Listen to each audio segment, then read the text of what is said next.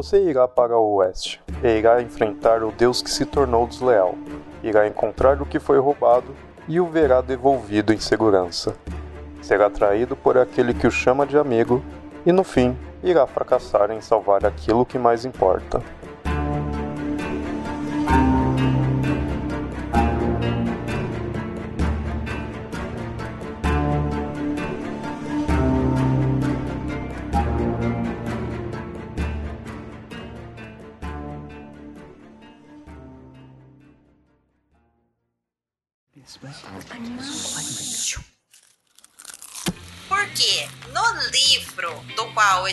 Filme é baseado, Gente, o que nos faz gostar de adaptações? contar um pouquinho mais sobre quem a gente é, mas com perguntas inocentes, porém nem tanto. É muito importante que a gente fale sobre coisas que a gente realmente gosta.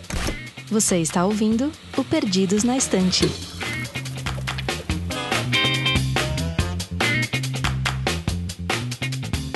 Olá, ouvinte! Seja muito bem-vindo a mais uma semana de Perdidos na Estante. Eu sou a Amanda.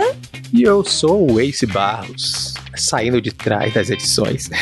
Pois é, né? Geralmente lá no, no backstage, agora tá aqui pra contar suas opiniões sobre Percy Jackson e os Olimpianos, que acabou de acabar na Disney Plus. Tivemos essa primeira temporada finalmente concluída em- no finalzinho de janeiro. E viemos aqui contar como nos sentimos em relação a isso. Esse já me deu uma dica aqui que talvez não. talvez não tão agradado, mas vamos ver como é que sai essa história aqui. Ah, talvez um pouquinho rabugento, mas não tão desagradado quanto parece. tá? Então vamos descobrir isso. Mas antes, aí se você tem algum beijo especial pra mandar pra alguém?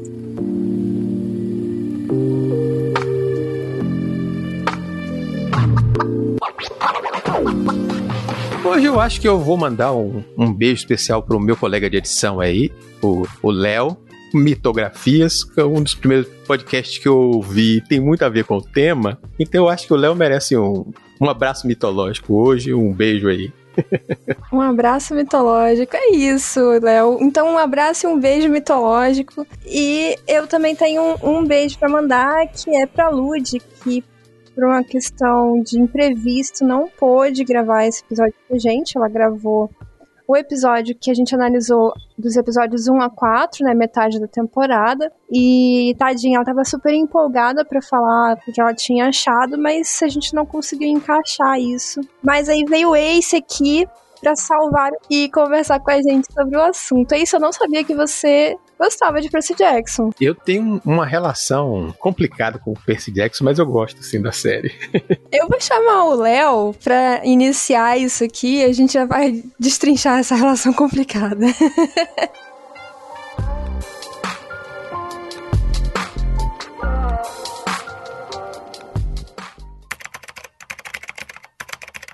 Percy Jackson e os Olimpianos é uma série produzida e distribuída pela Disney Plus. Lançada em 22 de dezembro de 2023, a série é assinada por Jonathan A. Steinberg e Rick Riordan, sendo esse último o autor da saga e conta com oito episódios na primeira temporada, que adaptou todo o primeiro livro, Percy Jackson e o Ladrão de Raios. A Disney Plus já anunciou a renovação para a segunda temporada, que até o momento segue firme sob a produção do próprio Rick Riordan.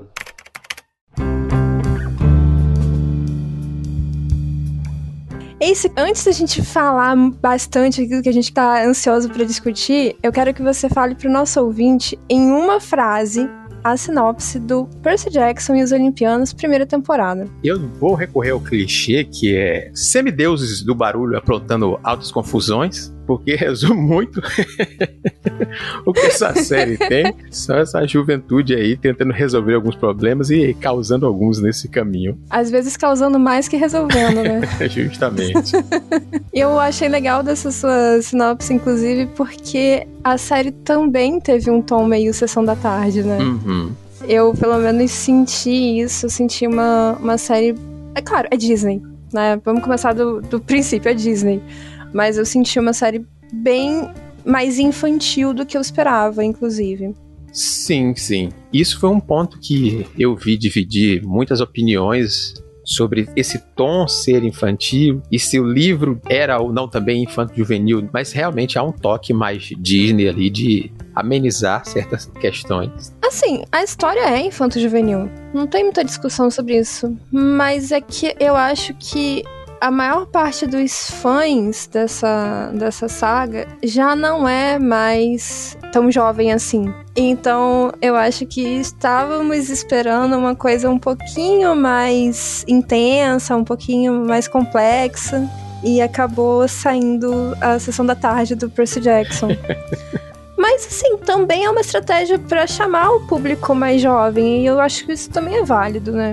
Eu vi muitos, muitos comentários de: ah, meu irmão mais novo tá assistindo, é, é legal de assistir com a família, tô apresentando pros primos, pros irmãos, pros filhos, seja lá, né, qual for o caso.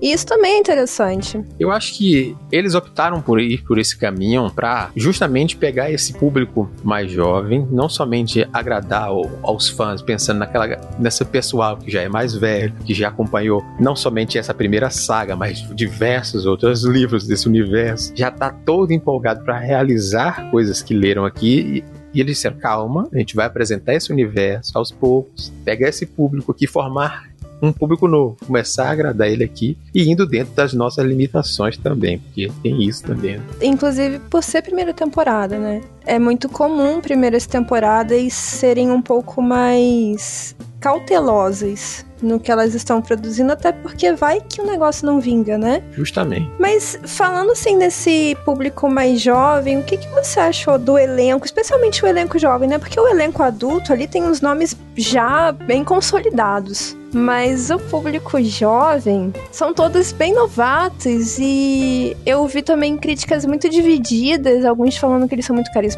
outros falando, ai, ah, não tem química nenhuma. E o que, que, você acha disso, Ace? Eu vou ter que dar pontos para ambos os lados da crítica. Eles são muito carismáticos, mas eu senti que talvez faltasse uma direção de elenco que favorecesse mais as crianças ali, de alguma forma que essa inexperiência, em alguns momentos, é palpável. Nos maiores discursos, na, nas provocações. O menino consegue falar bem, mas você não sente firmeza quando ele quer se provocar e mostrar: Nossa, não, eu tenho medo de nada. Eu olho pra cara dele assim: Não tô acreditando no que você tá falando. Você está claramente com medo, menino.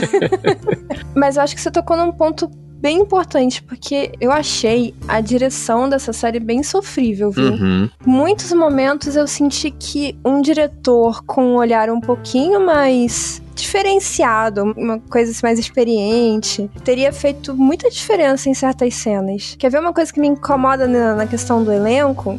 É que eles esperam um terminar de falar pro outro começar. E assim, eles ficam encarando, sabe? Igual ator inexperiente mesmo. E isso é condução do diretor também, sabe? Isso não é culpa só dos atores, até porque eles são crianças, né? Eles realmente são inexperientes. Exato. Eu também senti isso. Eu acho que tem uma coisa positiva nas crianças, né? Eles são carismáticos, mas falta ali, principalmente porque a maioria das cenas eles não vão estar acompanhado de um ator experiente para dar toque e ajudar caso ele não aguentasse ali a segurar a peteca. E no caso ali eram três crianças interagindo o tempo quase todo. Exige mais de uma direção presente e ajudando a, a, a criança a ter o desenvolvimento direitinho ali nas cenas. Não só na atuação, mas como mostrar isso na cena, porque às vezes está tentando e aquela cena não tá ficando boa. Então, é ter aquela solução criativa, sabe? Então, vamos mostrar de uma forma diferente, vamos fazer de outro jeito, de uma forma mais confortável. Mas, dito isso, eu ainda assim acredito que isso é uma coisa a ser desenvolvida. Como é a primeira temporada, eu acho que isso é facilmente resolvível para as próximas, porque eles naturalmente vão crescer e vão ter mais experiência, né? E vão conviver mais tempo ali, né? Vão se acostumar com esse, esse jeito de atuação de cada um deles. Então, assim, por mais que tenha essa crítica, isso não, não foi um fator que me incomodou tanto. Tenho outras críticas. Quase todas ligadas à direção? Talvez. Quase todas. mas sim. Mas então, mas então. É, eu acho que a questão das decisões nessa série pecaram e, e provocaram essas, essas críticas, sabe? Porque por exemplo, é, na questão de efeitos especiais, efeitos visuais, fotografia, eu achei isso tudo muito bom. Claro, dá para melhorar, com certeza. Mas é uma primeira temporada. Só que quando eu chego ali na parte do roteiro, por exemplo, eu já começo a ficar meio. É, mais ou menos, sabe? E, e essa direção também é complicada.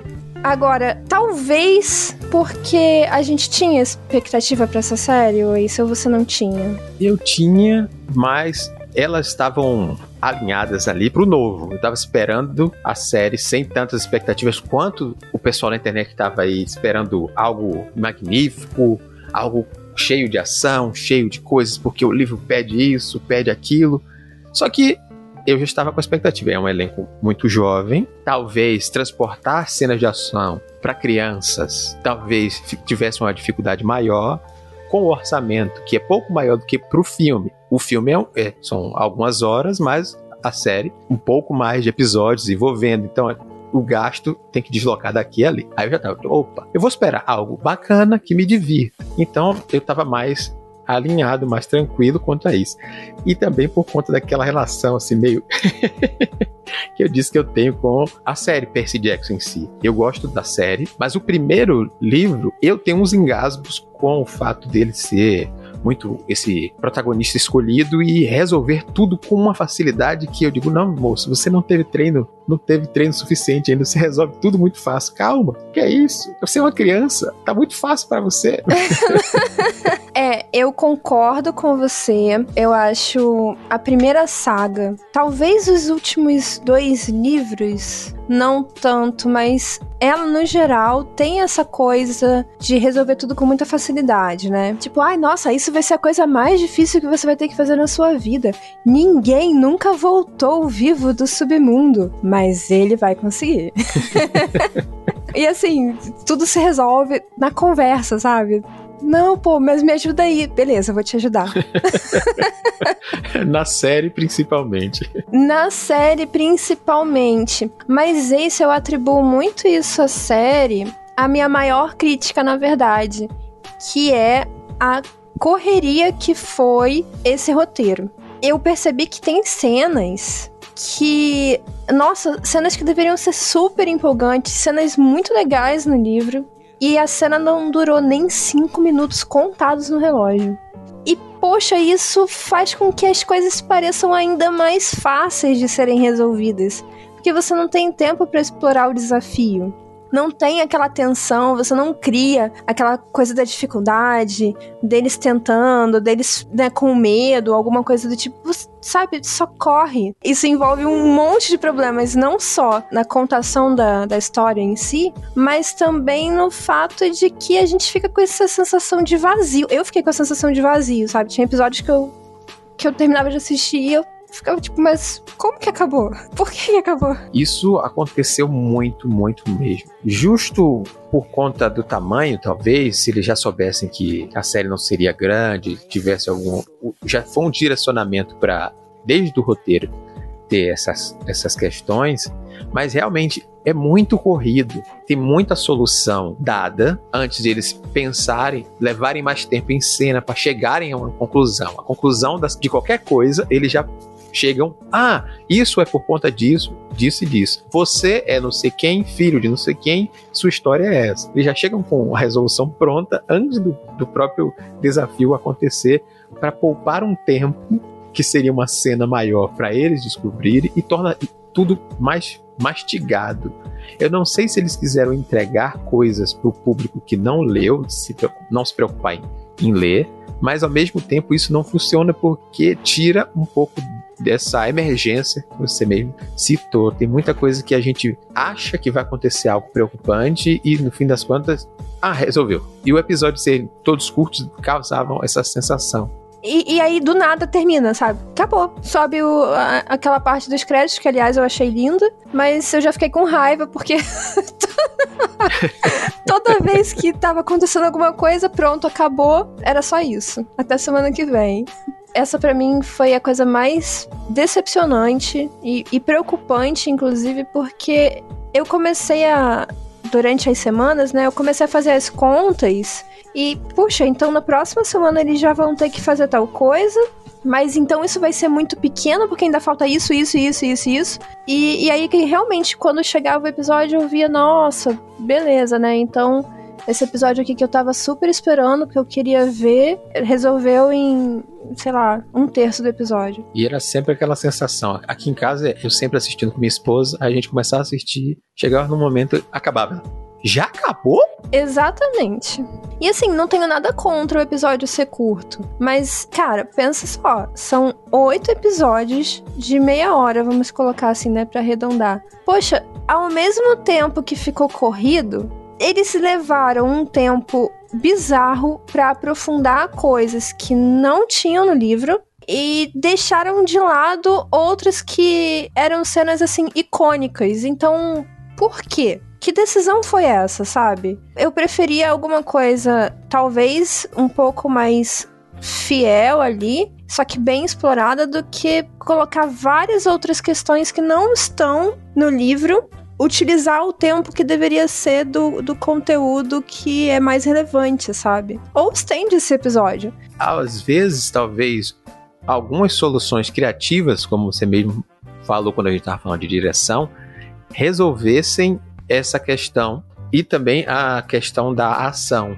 Alguns perigos podem ser perigosos e não envolver ação, por exemplo, ao mesmo tempo. As pessoas ficam sentindo falta das grandes cenas de ação. Mas se eu estou fazendo adaptação, eu tenho espaço para trazer soluções criativas e outras questões, e eu não vou botar crianças em confrontos, talvez, porque, ah, falte um dublê adequado. Não coloque uma criança mesmo em cena, tendo treinamento antes para poder fazer cenas de luta. Mas cenas psicológicas, cenas com, com é, soluções mentais, ah, um desafio, um quebra-cabeça, uma coisa assim. Até isso faltou um pouquinho nas soluções que podiam estender para resolver algumas outras questões e dar mais emoção em alguns momentos que faltava e talvez esses episódios fossem um pouquinho maiores, mas não tão caros, porque não exigir efeitos visuais, não exigir tantas outras coisas como cenas de lutas práticas e monstros e poderes. Quer ver um, um exemplo disso aí? Para mim foi um dos episódios mais decepcionantes, na verdade. Foi o episódio que mostra o submundo, porque você fica, pelo menos no livro, né? Você vai criando toda aquela tensão de, nossa, eles estão indo para um lugar em que nunca ninguém voltou. Nossa, coitados. E eles estão com aquela tensão, aquela angústia. E aí eles vão entrando e tem toda aquela emoção envolvida. E isso simplesmente não existe na série. Então, é um momento no livro que não tem combate, não tem ação, é um momento denso, mas como ele não tem nem ação, nem complexidade na série, ficou só bonito de ver. Porque assim, eu achei o visual lindo. Realmente, eu fiquei assim, maravilhada com como eles retrataram o submundo, porque, nossa, é lindíssimo. Mas, nossa, é um monte de nada, sabe?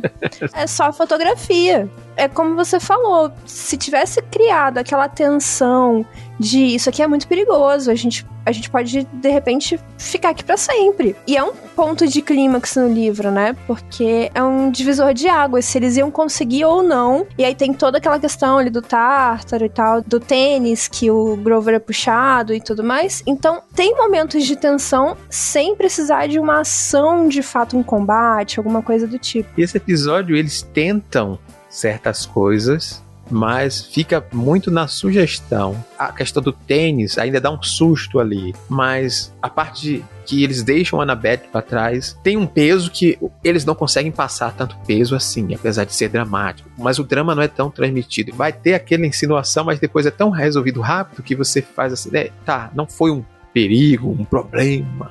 Você, tudo fica na base desse, das insinuações de algo mas não ser algo difícil de, de pensar realmente. Aliás, a cena do cachorro é bizarra, né? Porque a forma como a Annabeth sobe aquele negócio e, e se desvencilha do cachorro, realmente, assim, como? é muito fácil. E assim, por que que mudaram essa cena? A gente vai chegar lá nas mudanças, mas eu não consigo entender essas decisões do roteiro, sabe? Isso me incomodou bastante. Mas eu acho que dá para melhorar. É, eu espero que eles estejam vendo essas críticas que a galera tá fazendo. Tem críticas maldosas, sim, mas eu tô vendo muita crítica construtiva também. E eu espero que eles consigam ter sabedoria de abordar isso de uma forma melhor na próxima temporada. Eu também. Eu espero que eles consigam trazer um pouco mais equilíbrio entre isso que eles querem mostrar mais de construção de mundo, de trazer as pessoas para dentro daquela coisa ali e também conseguir elaborar uma coisa mais emocionante, aproveitar a experiência adquirida pelos atores, a idade adquirida também, para que permita-se coisas que a gente até vê que eles têm capacidade de, de, de fazer boas cenas aqui e ali, tanto é, de, em diálogos quanto em cenas de ação. Eu gosto da cena do acampamento. Aquela cena com a Clarice e, e, e os seus asseclazinhos ali, aquela luta ali, mesmo sendo uma coisa rápida, me, em tela me convenceu. Então eles sabem usar um jogo de câmera, sabem usar as coisas, talvez uma construção, aproveitando que eles estão mais velhos, que eles estão maiores, essas coisas ajudem também no desempenho da parte de ação que muita gente sentiu falta. É, é, concordo. Eu, eu acho que é possível que eles consigam desenvolver isso um pouquinho melhor. No segundo livro, assim, lembrando de cabeça, eu não sei se tem grandes momentos de ação. Eu lembro de um ou outro só. Mas de qualquer forma, é um livro bem mais aventureiro, digamos assim. Mas de qualquer forma, tem ações que não são de combate. Isso eu espero que eles explorem também. Agora, como um grande acerto, assim, que, que eu gostei de ver, e aí pode parecer um pouco contraditório, porque eu acabei de criticar isso, só que eu quero deixar claro que eu não critico a tentativa, eu critico a, a escolha de priorizar isso e não o conteúdo é, relevante. Mas para mim o maior acerto foi o aprofundamento de algumas histórias. E isso mostra que eles já estão pensando, inclusive, lá na frente. Porque algumas coisas, para quem leu a saga, algumas coisas eles já deixaram ali migalhas que quem já leu outra, os outros livros conseguiu pescar. Por exemplo, o Blackjack aparecendo logo no comecinho do, da série, né? Então eu achei legal que eles colocaram assim pô, não foi do nada que o, o Percy se tornou um semideus, né? Ele já tinha essas questões, assim, bem legal de ver isso na tela. Eu achei o aprofundamento da mãe do Percy muito bom e eu espero que eles continuem com essa essa mensagem ali de quero mostrar outros ângulos da história, é, mostrar outros personagens, não mostrar só o Percy e o trio mas eu espero que eles sejam mais sábios na hora de fazer isso. Sim, eu concordo plenamente. Porque eu também achei interessante esse desenvolvimento dos personagens em si, quanto em alguns momentos dos antagonistas, assim, em uma outra parte. O da Medusa eu até achei que talvez poderia ter vindo mais, mas eu entendo que vamos deixar detalhes implícitos aqui, porque estamos falando com o público infantil, não vamos abordar tanto essa questão da medusa, vamos deixar quieto, mas eu vou dizer, ó, oh, não é como você pensa, os deuses também têm seus erros, seus problemas aqui, deixa implícito aqui, mas gostaria de ver mais desse lado problemático ou às vezes positivo dos próprios deuses em alguns momentos, porque os deuses são figuras distantes, são figuras distantes, faz parte da história eles serem distantes, mas eles serem distantes demais também, calma. que às vezes falta algo ali para mostrar que, tipo, não, Zeus, Zeus, ele é muito autocentrado, tudo sobre ele e tudo mais. A gente tem uma cena e uma coisa para dizer que sim, beleza. Eu entendo que a série é sobre o Percy, mas já que a gente tá abordando a mais, vamos mostrar um pouquinho desses outros personagens. Concordo. E assim, você tá falando isso e eu tô aqui pensando, quem sabe um pouco de mitologia, com certeza conseguiu captar é, essas entrelinhas aí que a série quis deixar. Essas migalhas a gente conseguiu pegar e entender do que eles estão falando, qual é a crítica. Mas quem não entende e tá ali só curtindo a história do Percy Jackson, especialmente o público mais jovem, será que eles conseguiram entender dessa forma? Porque eu, eu acho que como não abordou tanto... Ah, por exemplo, teve lá a situação do, do Hefesto. E ele falando que, né, a família é complicada. Mas é complicada de qual forma? Porque eles só falam isso, né? A família é complicada. Mas não tem aquele fator assim de mostrar qual é a, com a complicação dessa família ou as complicações, né? Então fica muito no imaginário da pessoa e quem não entende muito de mitologia, talvez banalize isso ou não entenda da forma tão complexa quanto talvez eles tenham tentado mostrar. Acaba sentindo falta porque ele deixa implícito, mas ao deixar implícito, nem todo mundo vai captar o elemento, entender a mensagem ou o que quer que seja que foi dito por eles ali. Inclusive, eu vi uma, um material crescente no TikTok e, e, redes sociais assim, que era gente explicando cada um desses elementos. Ah, por que ele falou isso sobre Zeus? Por que Ares e Efésio tem essa questão, como se houvesse realmente uma necessidade e os produtores de conteúdo, mesmo os mais jovens, entendessem. Não, acho que falta explicar isso aqui. E é porque faltou mesmo. Perfeito, porque faltou mesmo. Pelo menos assim, o contato que eu tenho com essa geração atual, né? A minha geração era muito fascinada por mitologia. Tanto é que quando vieram essas sagas adolescentes, e aí você tem é, tanto a, a, questão da mitologia histórica, etc., como você vai também para o mundo da fantasia, que a nossa geração, esse, era fascinada. Então, tudo isso, a gente gostava de, de estudar, de saber informação, de curiosidade. A nova geração não tem tanto interesse nisso. Então você está trabalhando ali com informações que eles não dominam. E aí sim, que você fala faz muito sentido, porque esses produtores de conteúdo, é, eles sacam, né? Qual é o, o interesse dessa galera, o que, que eles estão procurando saber no momento, porque tá tendo Percy Jackson, então pô, se eles não sabem sobre isso, vamos falar um pouco mais. E, e, é daí que eu acho que vem muito esse esforço e vem justamente porque o, o, o conteúdo da série, é, eles não estão complementando apenas, é porque tá faltando também, na minha opinião.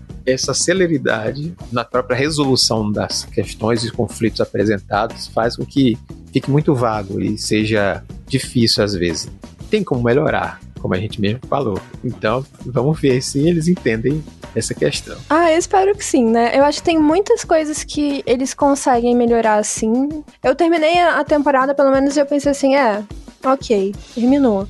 Não do jeito que eu queria, mas terminou. Só que eu acho que não é um caso perdido. É, então acho que vale a pena continuar investindo meu tempo nisso. Na verdade, eu acho que faltou alma para essa série, sabe? Faltou aquela emoção, faltou ela te prender. Aquela coisa de, nossa, eu preciso muito assistir o próximo episódio.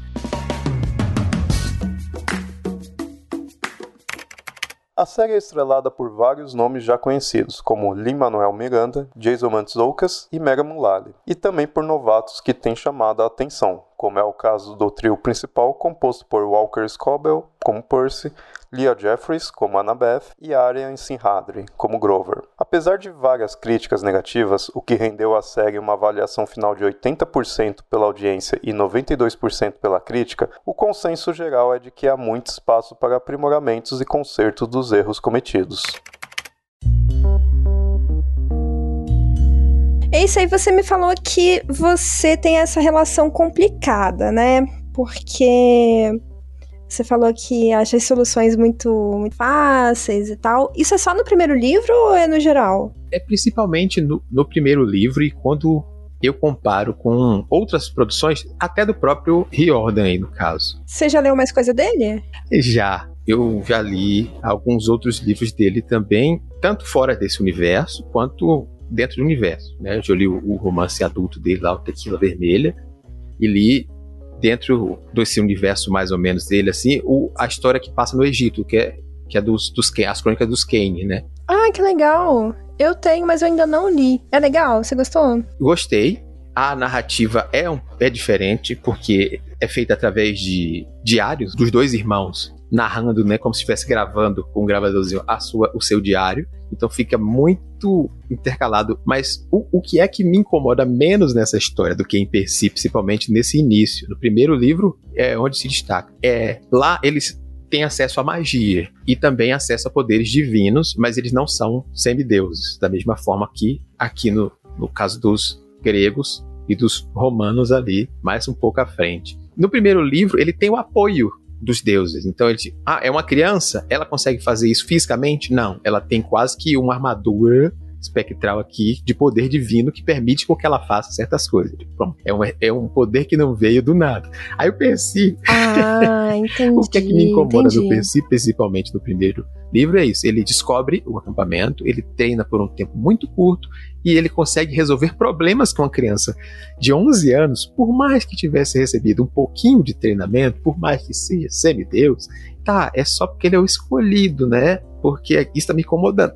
Dá para você botar uma criança em soluções que sejam capazes para uma criança que não exijam físico como muita coisa exige o físico, principalmente o, o, o, confronto final ali. Era, era a parte que mais me deixava irritado desde jovem, quando eu li, no final da adolescência. Eu digo, não, como assim?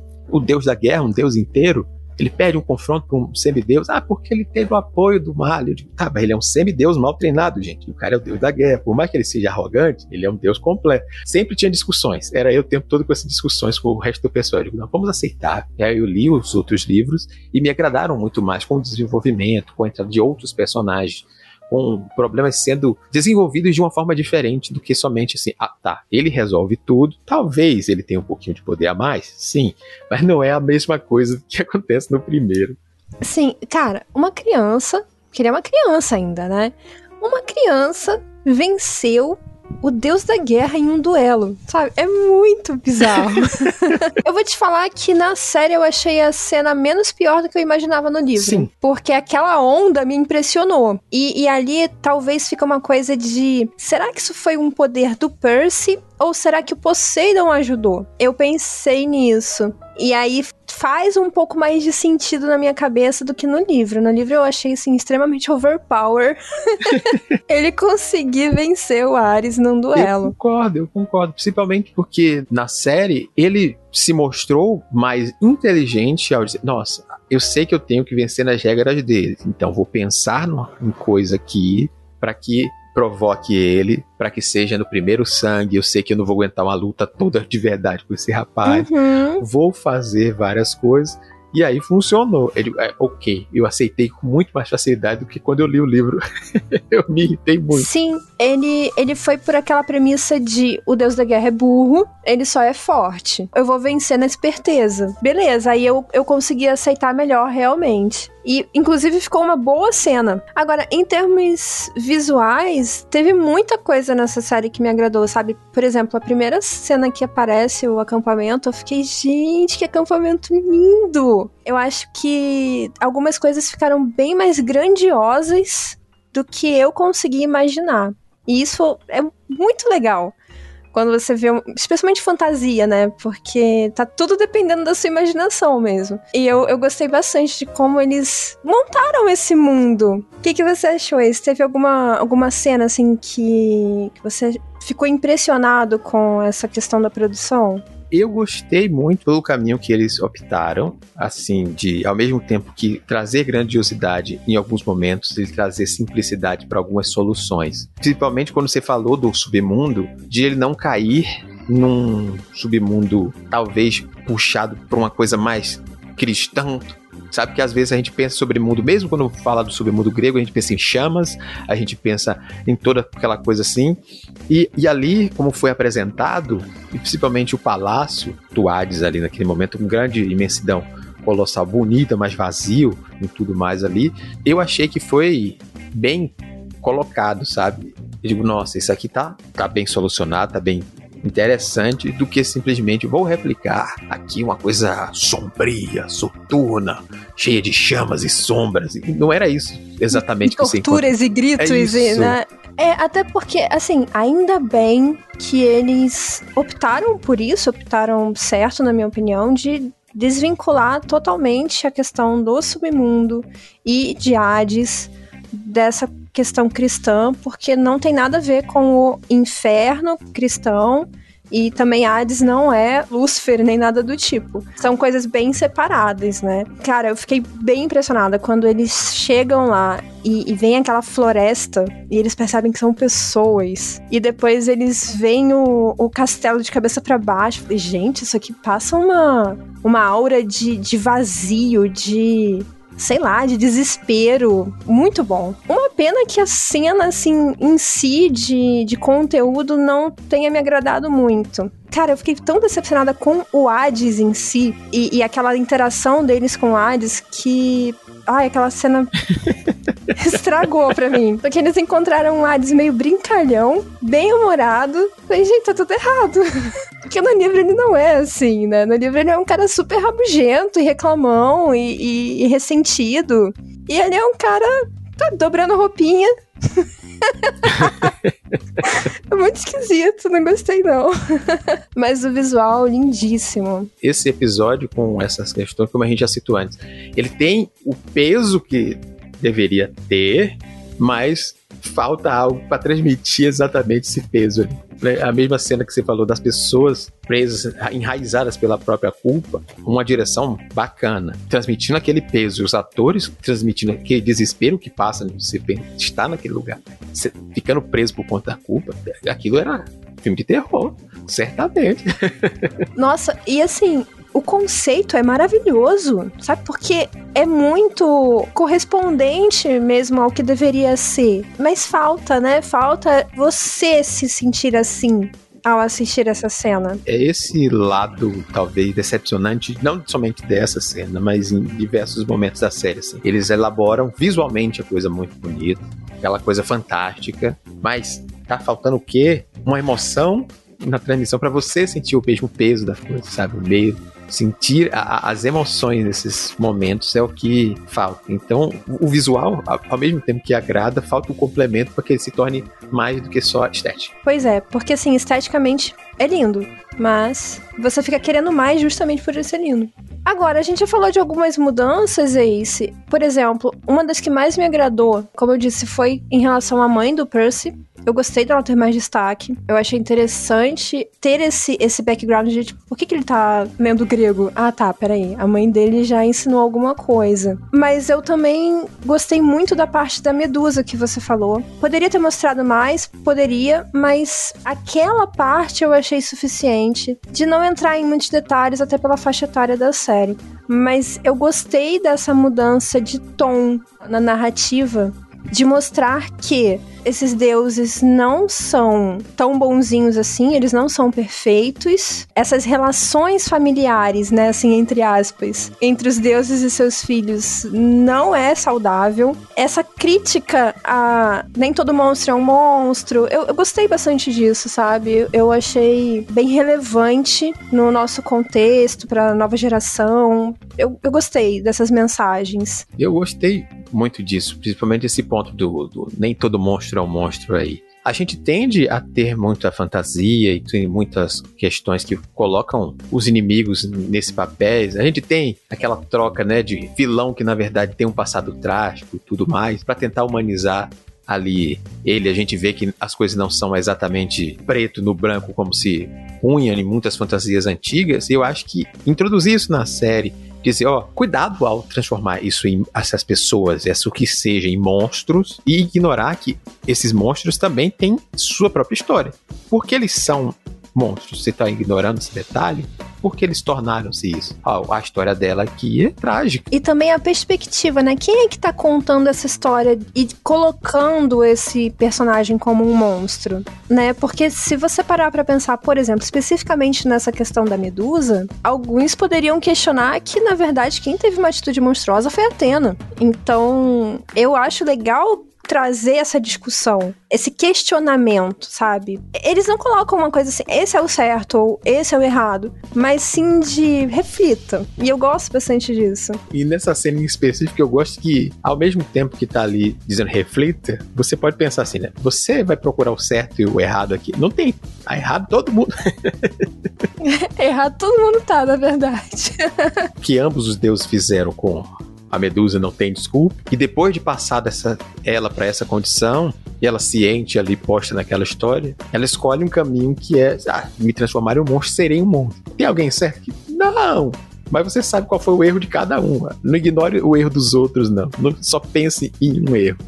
Todo mundo tem o erro nessa história. Aprenda onde cada um errou. Muito bom. Até porque a questão do, do monstro ali, né, foi uma escolha dela. Claro, ela passou por situações que não foram fáceis, mas sempre há uma escolha. Agora, diferente, por exemplo, da Alecto, que é a Fúria, que trabalha pro Hades. E eu gostei disso, só que eu acho que isso não ficou talvez muito claro para quem não leu. Que no livro eu acho que ficou um pouco mais evidente, porque a Alecto, ela é retratada como um monstro assim horroroso no começo do livro, né? Só que na verdade, ela não é inimiga deles. E eu achei isso bem interessante, porque aí no final ela aparece, né? E ela coleta o elmo do Hades e vai embora. Era só isso. Então, aquele monstro que eles achavam horrível, eles tinham muito medo dela e tentaram lutar contra ela e tudo mais, não foi esse monstro todo que estavam imaginando. Então, é, eu achei isso interessante também, porque a Alecto não escolheu ser esse monstro vilanizado. Ela só estava cumprindo ordens. Exatamente. Então também tem esse lado, eu achei isso bem legal. E, e tem um, um, certo foreshadowing aí de falar que nem todo monstro é um monstro, porque a gente que leu, sempre sabe ali que no livro 2 tem uma certa pessoazinha que pode se dizer que, ah, é um monstro certo ciclope.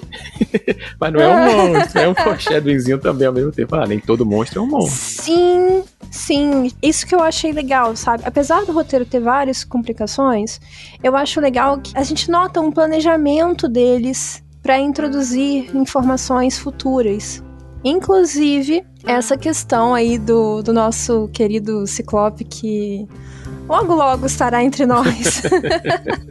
que já fica aí como preview para a segunda temporada. É legal eles já pavimentarem esse caminho, justamente pra gente não sentir as coisas acontecendo de forma apressada. E eu espero que eles consigam solucionar essa questão da pressa na próxima temporada. Agora, de modo geral, Ace, a questão mitológica em si, o que, que você achou? A abordagem mitológica que a série fez. Você achou, assim, respeitosa? Você achou condizente pelo que você conhece? Ou não te agradou? Ela me agrada, assim como tinha agradado nos livros, e eu acho que ele agrada um pouquinho mais aqui justo nesses pontos de maior respeito que a gente acabou citando, sabe? Mesmo que não entregue tudo para a criança, né? Mas tem muita coisa aqui que eu gosto, sabe? Eu gosto como ele retrabalha essas questões mitológicas, traz um novo olhar para alguns pontos e que serve muito de introdução. Sempre gostei muito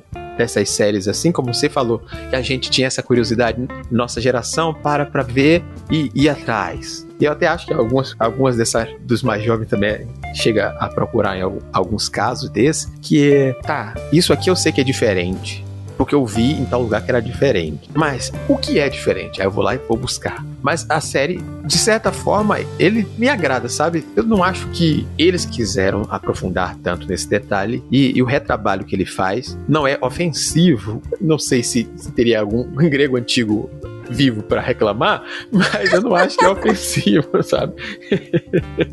eu acho que tem algumas produções que me desagradam nesse ponto, e aí, assim, eu sei que é uma opinião meio polêmica, mas, por exemplo, eu não gosto do Hércules da, da Disney. Eu não suporto essa animação, na verdade. Eu acho bastante ofensiva em alguns pontos. Elas jogam uma luz muito cristã em cima da, da mitologia do Hércules. Eu acho que isso acaba distorcendo alguns mitos, mas no Percy Jackson, apesar de eles fazerem algumas atualizações em, em mitos, por exemplo, para mim o melhor é, é o, o, Hermes Carteiro, porque assim, cara, o Hermes Carteiro é maravilhoso. o Hermes Entregador é maravilhoso. Essas atualizações eu acho engraçadas, mas não desrespeitosas. Uhum. Porque tá dentro do conceito. Seria o um mensageiro? Por que não? Né? Se fosse aqui no Brasil, ele estaria com a camisa amarela e, e, e azul dos Correios. E por que não, sabe? Isso não acho desrespeitoso, não. Eu gostei de ver que eles se mantiveram fiéis a essa essência do livro na questão dos mitos. Isso me agradou bastante. Eu tô ansiosa para ver a próxima temporada. E aí, já pra gente, de repente, deixar um, um, um ouvinte com alguma ideia do que possa vir pela frente, se já não leu o livro, né? Que é uma, uma forma de recontar o mito da Odisseia né, o próximo livro, Mar de Monstros, é a, a história recontada da Odisseia. E, e, isso é bem legal, assim, na minha opinião, ver como eles atualizaram esses mitos e eu, eu fico curiosa para saber como é que isso vai ser transportado pra TV. Ainda mais sobre esse novo viés aí de, de um tom mais questionador que eles estão dando pra série. Eu tô bem ansioso pela segunda, justamente por conta de acreditar que eles são capazes de fazer essa melhora que a gente citou nesses outros pontos, porque ela acaba tendo um tom mais aventuresco até do que essa primeira. A primeira ela tem uma jornada específica, mas não é uma aventura mais clássica em mundo aberto, como essa, essa segunda aventura deles acaba sendo, sabe? De explorar, de viajar por ilhas diferentes tentar resolver situações diferentes, eu acho que isso também tende a trazer um ponto que vá tornar ela mais interessante também. Eu acho que a, a próxima temporada, o próximo livro, no caso, né, e a temporada, tem uma história um pouquinho menos clichê. Porque esse primeiro livro, eu acho que ele tem soluções muito fáceis também, porque ele tem uma, uma jornada muito regular, né? O, a própria profecia, particularmente eu não achei difícil de desvendar. Eu não sei se eu teria desvendado com tanta facilidade se eu tivesse, tipo, 12 anos. Mas eu achei, assim, uma profecia bastante óbvia até, não me surpreendeu quando eu li. E, portanto, na série também não, não acho que alguém tenha ficado super surpreso. Eu até vi algumas pessoas, assim, zoando quem tava meio chocado, tipo, nossa, é o Luke o traidor. Gente, isso era um pouco óbvio. Realmente. E a, a próxima história eu já não acho tão clichê assim. Já me empolga mais de, de ver como é que eles vão retratar isso. E aí, o que você falou? Tenho esperança, tenho fé que eles consigam sim modificar esses probleminhas. Eu acho que é relativamente aceitável uma primeira temporada precisar de ajustes futuros. Eu só espero que eles sejam sábios e, e ouçam o público para poder contornar isso. A gente tem visto aí alguns exemplos de tanto séries quanto jogos que quando abriram mais para ouvir o, o público acabaram tendo experiências melhores na produção daquilo que eles estão fazendo. Então espero que seja o caso. Vamos aguardar aí com a fé nos deuses. É isso, é isso. Muito obrigada por ter vindo aqui falar sobre Percy Jackson com a gente. Foi um prazer ter você como além de editor. Seja, aliás, venha outras vezes. Podemos ver aí quais são os planejamentos. Eu me, me convido os próximos. Convide-se, fique à vontade. Tá certo, eu que agradeço. É isso, é isso. Muito obrigada. Obrigada a você, ouvinte, por ter nos escutado até aqui. Na próxima semana, vocês vão ficar com Domênica e a Sociedade da Neve, que é um filme aí que tá indicado ao Oscar. Vamos ver o que que, que, que acontece, o que que Domênica achou. Ouça na próxima semana para você saber. Também estou curiosa, porque eu ainda não ouvi. Isso eu já ouvi. um beijo e até a próxima.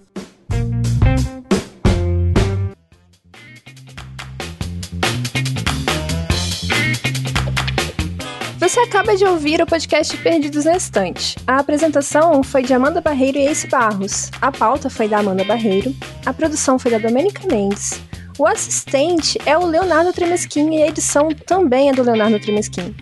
A narradora da vinheta é a Joe Bonner e a montagem da vinheta é da Isso Aí Design. Neste episódio foram utilizados trechos do livro O Ladrão de Raios, de Rick Riordan, traduzido por Ricardo Gouveia e publicado pela editora Intrínseca em 2014.